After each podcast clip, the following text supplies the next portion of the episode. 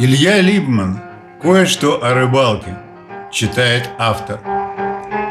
Длинные выходные в Штатах многие работники городов стараются превратить в короткий отпуск и провести его в необычном месте.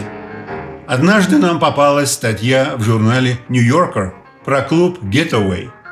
В описании говорилось, что место находится в двух часах езды от Манхэттена в Бёркшире, Новая Англия, и всего за 250 долларов на человека обеспечивает экзотическим ночлегом, веселой компанией, вкусной едой на завтрак, обед и ужин, дивным лесным озером с купанием, рыбной ловлей и катанием на водных лыжах. Из описания следовало, что территория была когда-то летним лагерем, так что там сохранились дачи с душами и теплыми туалетами, а на участке есть спортивные площадки, кухня и столовая – летняя сцена и место для костра. В состав работников клуба входили инструкторы различных видов спорта, которые предлагали свои услуги всем желающим.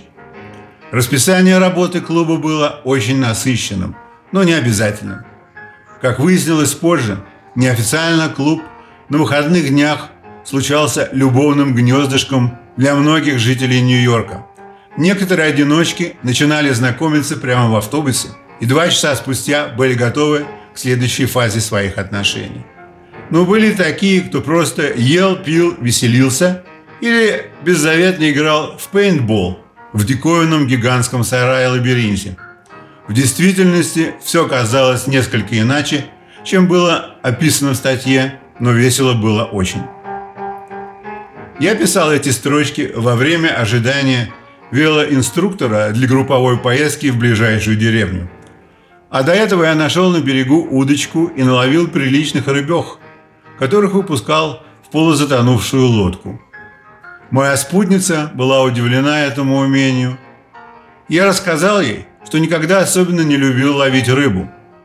Помню, как в детстве мы сидели на маленьком гранитном причале каких-то графских развалин на Крестовском острове с закинутыми удочками – Живой пойманной рыбы в том месте никогда не видели, но видели одну мертвую, выкинутую артельными рыбаками за борт и плавающую кверху брюхом. Авторитетный Эдик, сын татарина, постановил, что здесь должно клевать, и мы приходили туда безрезультатно уже несколько дней. Среди нас была одна девочка, очень загорелая, в коротком быстревшем платьице. Она приехала недавно из лагеря и проводила время с нами в ожидании дальнейшей ссылки в деревню. Я видел ее и раньше, бредущей по школьному коридору. Но разница возраста делала ее неприкасаемой для меня. Она перешла в пятый класс. В этом смысле рыбалка была своего рода социальным клубом, где возраст членов не имеет такого значения. Каждый ловит свою рыбу, а помощь в распутывании лески или насадке червяка на крючок – было дело добровольное и внекастовое. Уже не помню, как она прибилась к нам, не быв ничьей сестрой или соседкой. Примерно на третий день совместной рыбалки я понял, что иду на рыбалку вовсе не из-за рыбы, а из-за Любы. Я был в нее влюблен. Помню, что закрывая глаза на солнце, она сразу возникала передо мной в багровом сиянии – по утрам я смотрел на свой веснущатый нос в зеркале, когда чистил зубы и радовался, что через час увижу ее. Чтобы не было совсем скучно ловить рыбу, кто-нибудь из ребят рассказывал про фильм с военными действиями. Люба вроде как и не слушала рассказов. Она не следила за своим поплавком, а смотрела куда-то на большую воду, как будто ждала чего-то. Я тоже не следил за поплавком. Я сидел с сощуренными до предела глазами и смотрел на нее. Все в ней было гармонично, включая бело-розовые плешинки на коленках от отсохших болячек.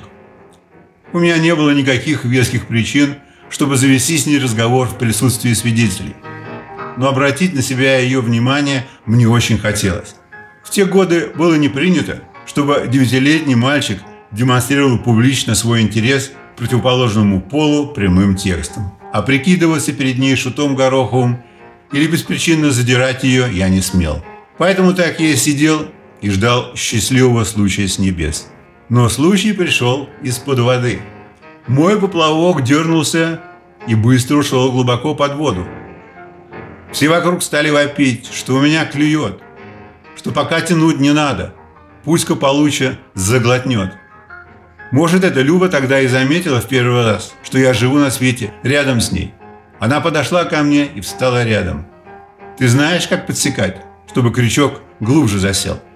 Я молчал в ответ. Откуда мне такое было знать, если у нас вся рыба к столу появлялась из магазина или из консервных банок? Она показала мне кивком головы, чтобы я встал. Сидя рыбу никто не ловит.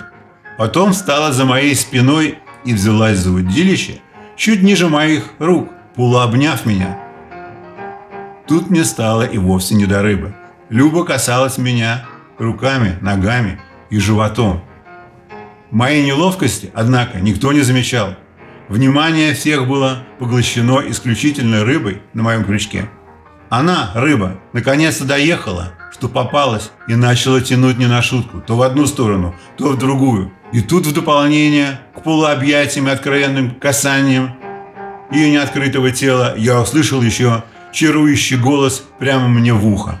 «У тебя леска, тридцатый номер, а рыбина-то настоящий антрикот. Если дернет сильно, то сорвется вместе с крючком. Мы должны ее измотать и обессилить». Ее план был хорош и вполне профессионален по обстоятельствам. Но я не был рыбаком и не очень понимал, в чем будет состоять Любина «мы». К тому же от ее горячего дыхания и прикосновения губ к уху перед моими глазами все закружилось, и земля стала выскальзывать куда-то в сторону. Я почувствовал, что теряю равновесие, параллельно вспомнил, что от солнечных ударов Люди падают посреди самых ответственных моментов. Что произошло дальше, сказать могу только ссылаясь на свидетелей происшествия. Потому что сам ничего не помню отчетливо. Помню только что, чтобы не упасть с причала в воду, ухватился за Любу и повис на ней всеми своими 32 килограммами полуживого веса. Помню, что она не удержала нас на суше, и мы оказались в воде. Помню, что все на берегу смеялись неестественно громко – когда я вынырнул из пучины речной. Люба уже стояла прочно на дне. Ее выгоревшие за июнь мокрые волосы картинно облепляли маленькую голову, а сквозь мокрое платье проступали шишечки завязывающихся грудей. Она протянула мне с улыбкой руку помощи, подумав, что я могу утонуть от счастья. Но руки я ей не подал. Со мной было не все хорошо. Я не мог прямо сейчас выйти на берег. Люба пожала плечами и побрела к ступеням на причал. Я сказал ей вслед, что потерял под водой одну сандалину, но на самом деле у меня была эрекция. Не мог же я в таком виде выйти из воды для обозрения. Так и искал свою сандалину, пока все не прошло.